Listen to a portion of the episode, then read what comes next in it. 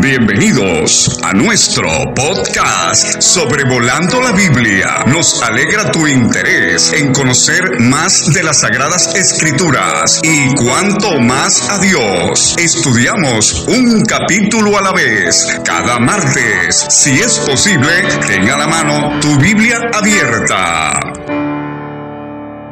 Bienvenido al episodio 317 de Sobrevolando la Biblia en Segundo de Reyes capítulo 2.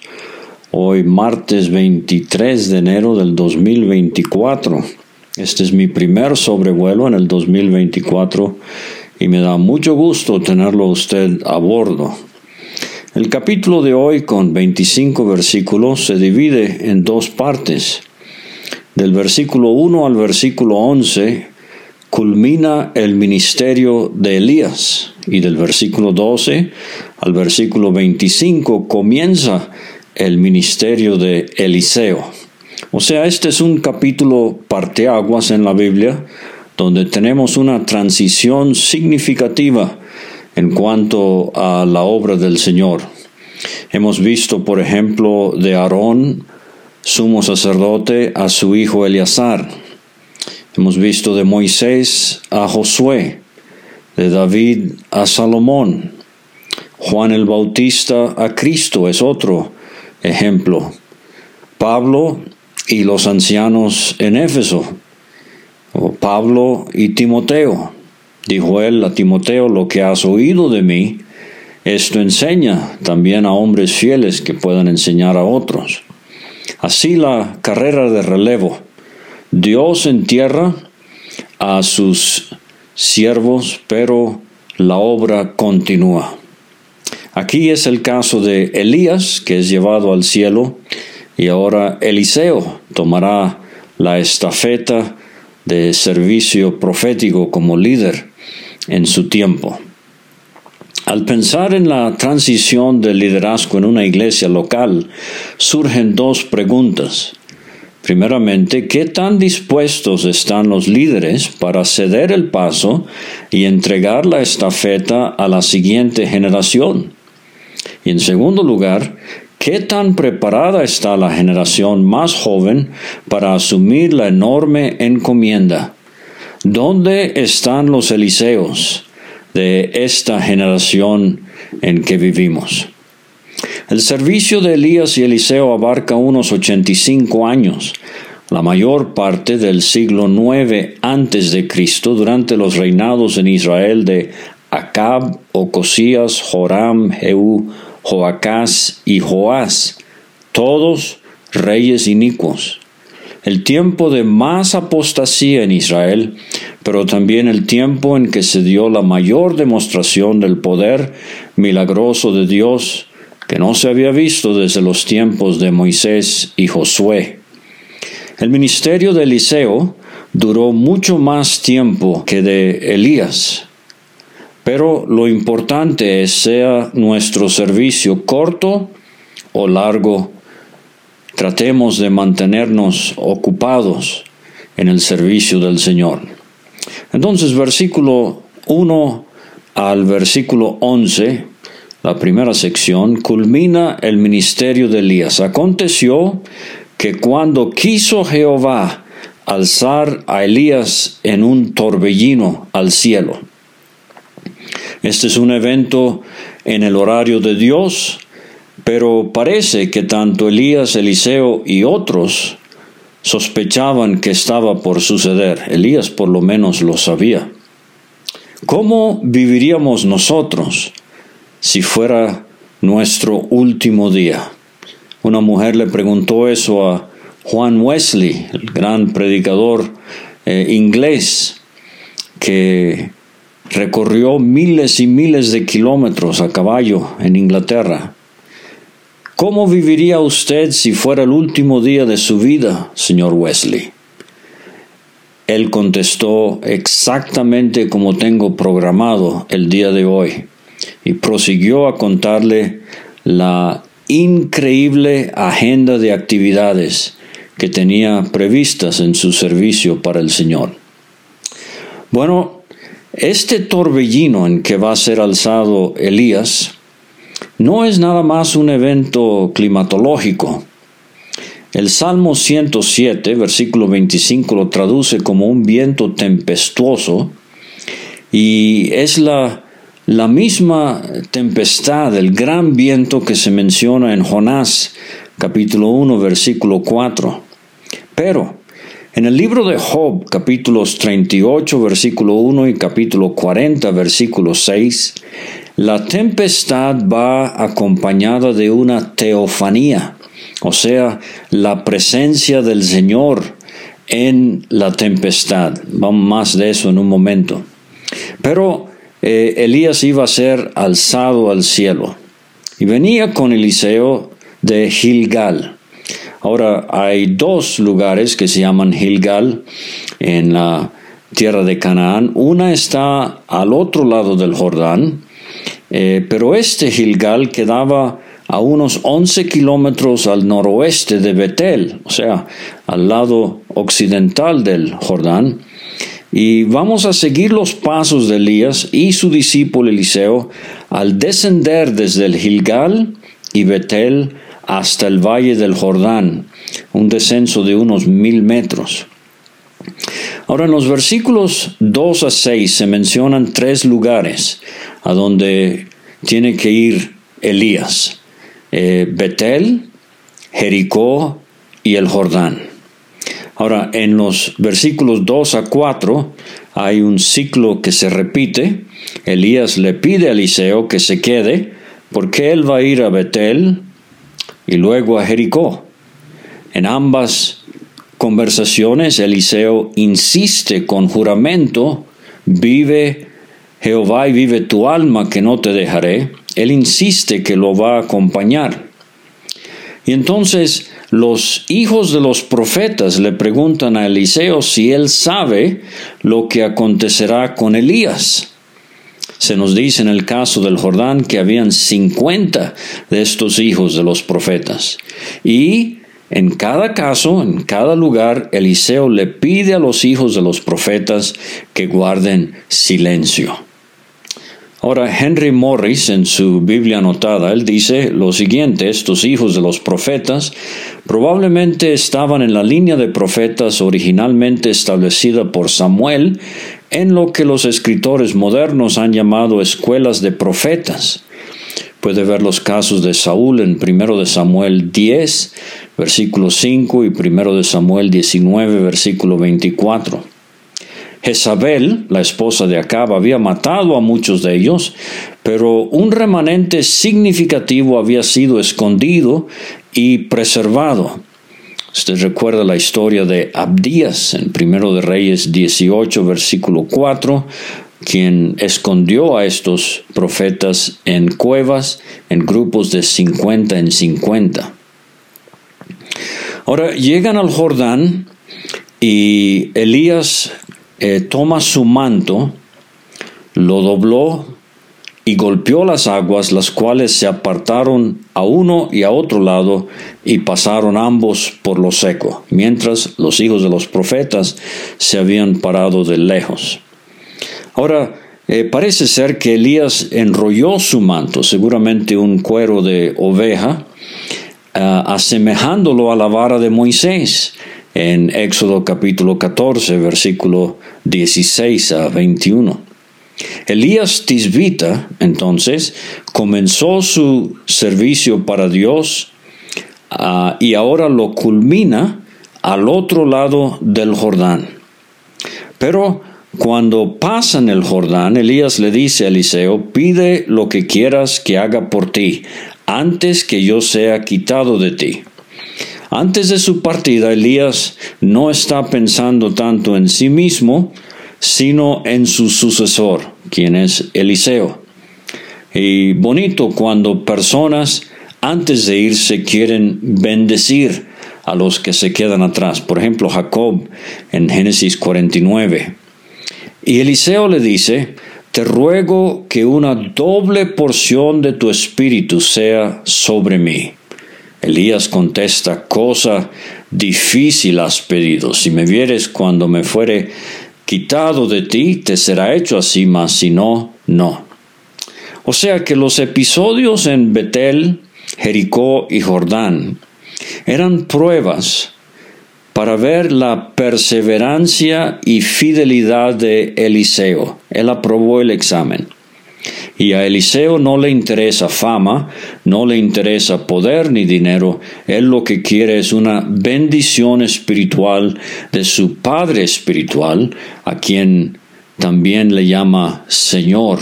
O sea, era su maestro, Eliseo era el discípulo.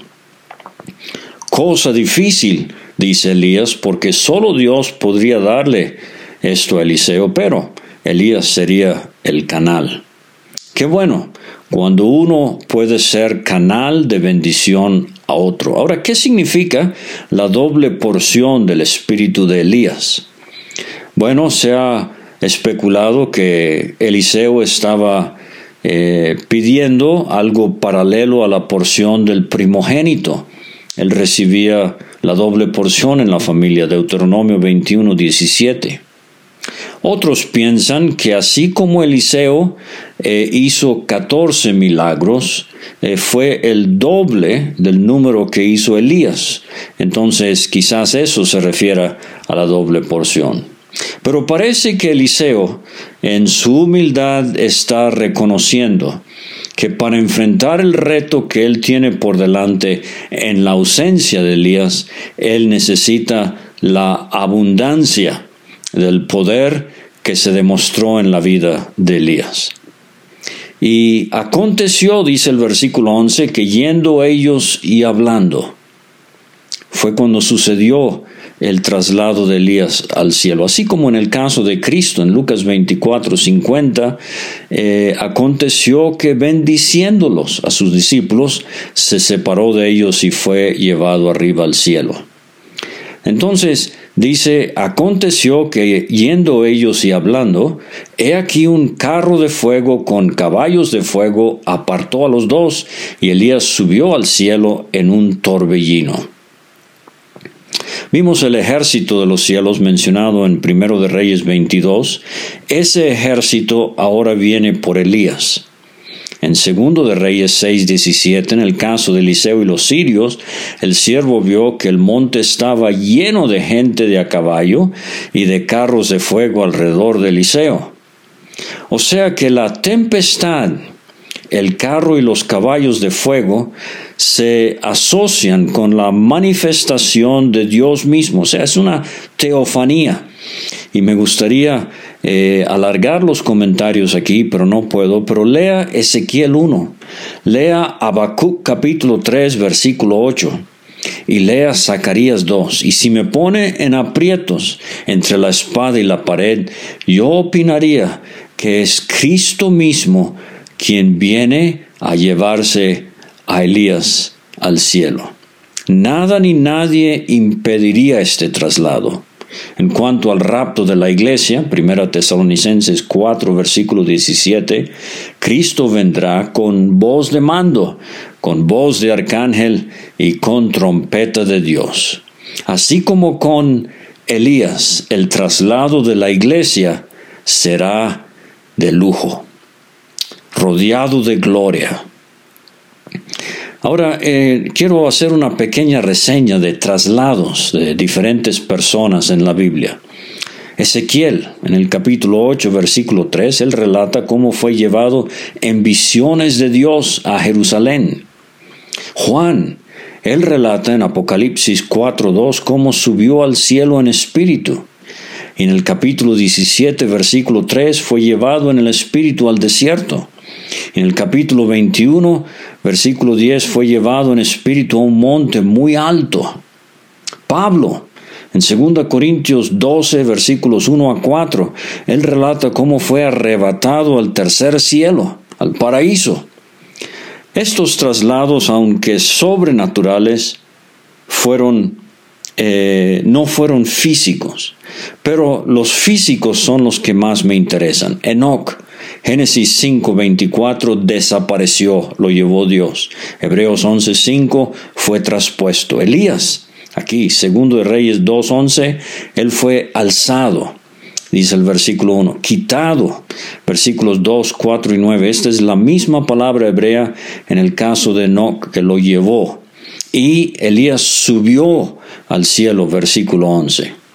Traslado físico en el caso de Enoch, de Elías, ahora de Cristo, en la tentación. El diablo, Mateo 4, lo llevó al pináculo del templo y a un monte muy alto traslados físicos sobrenaturales. Pero Cristo ascendió al cielo después de resucitar en un cuerpo glorificado, Lucas 24, 50 y Hechos capítulo 1, versículo 9. Ascendió, la ascensión de Cristo.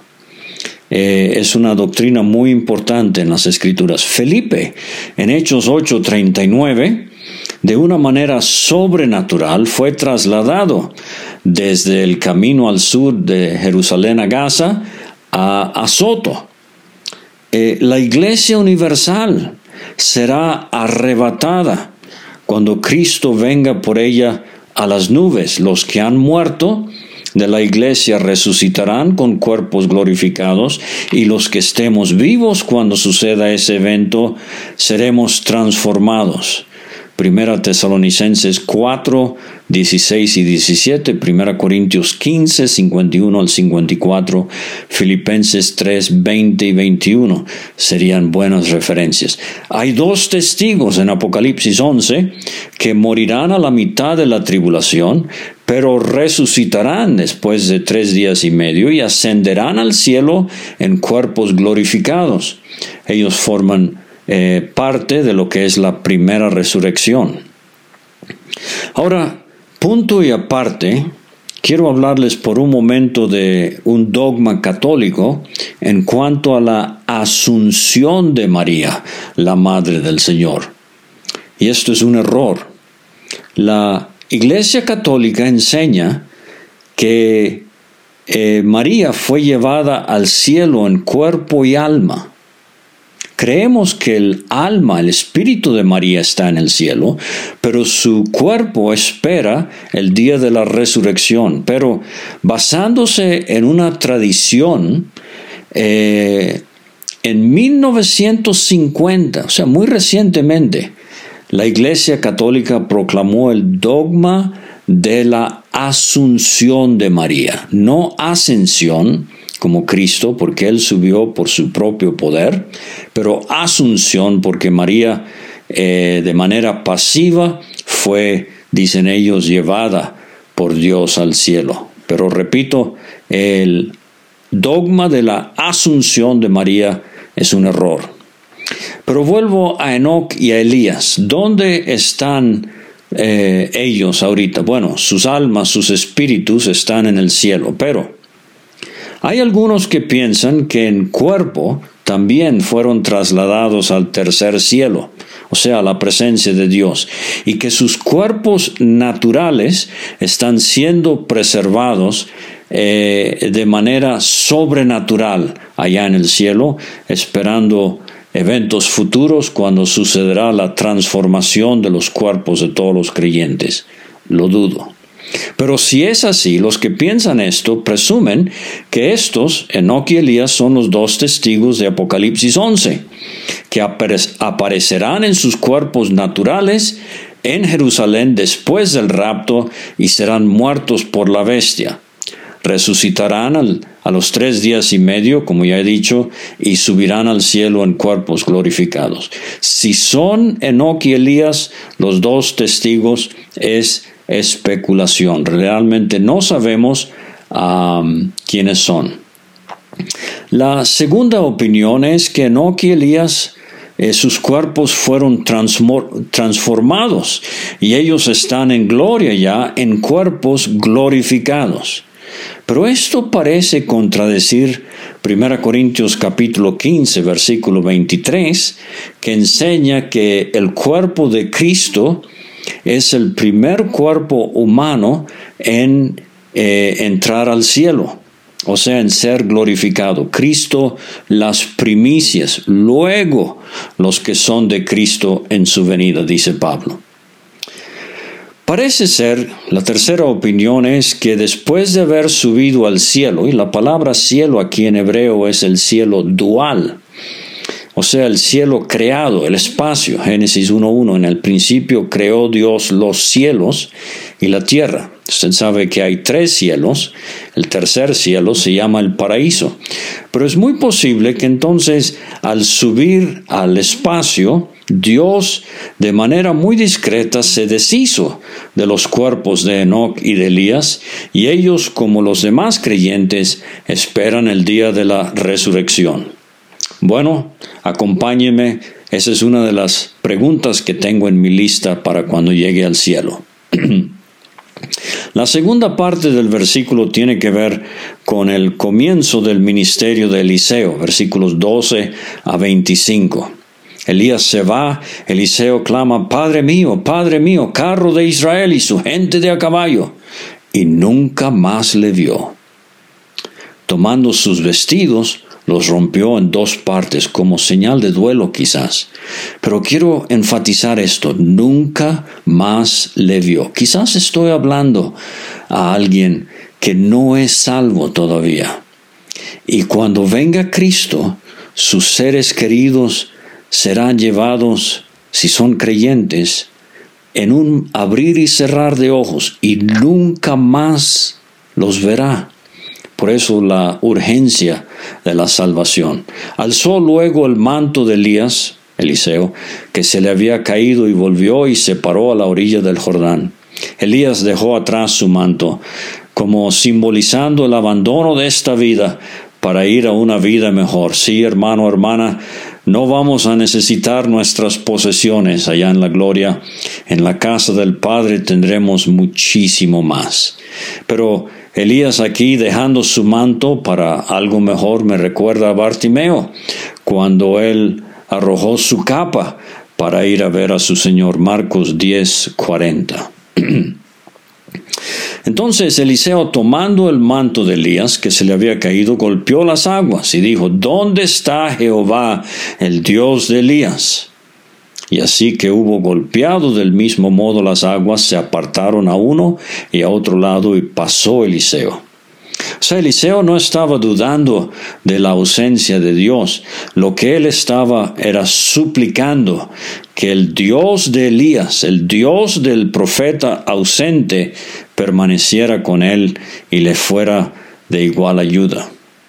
Entonces, eh, así hoy, no, no hay un Elías ya, no hay un Eliseo. Mueren siervos del Señor muy usados por Dios, pero Dios vive y la obra del Señor sigue. Eliseo, como Josué, capítulo 3, versículo 16 de ese libro, él también divide las aguas del Jordán. O sea que Elías corresponde a Moisés y Eliseo corresponde a Josué. Viéndole los hijos de los profetas, cuatro veces en este capítulo aparecen estos hijos de los profetas, dijeron el espíritu de Elías reposó sobre Eliseo. O sea, Eliseo es vindicado por Dios ah, como sucesor de Elías, así como lo fue Josué de Moisés eh, delante de estos hijos de los profetas. Dijeron, Ah, he aquí hoy, eh, perdón, he aquí hay con tus siervos cincuenta varones fuertes. Vayan ahora y busquen a tu Señor. Quizá lo ha levantado el Espíritu de Jehová y lo ha echado en algún monte o en algún valle. Eliseo les dijo, no enviéis. Mas ellos le importunaron y por fin se dio. Fue un evento tan inusual que los hijos de los profetas pensaban que encontrarían el cuerpo de Elías por ahí, en algún peñasco quizás, y querían darle sepultura.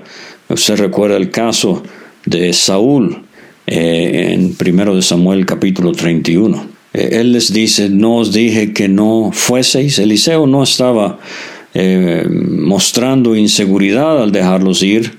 Él accedió a su importunidad eh, para permitir que ellos comprobaran, comprobaran que realmente Dios se había llevado a Elías.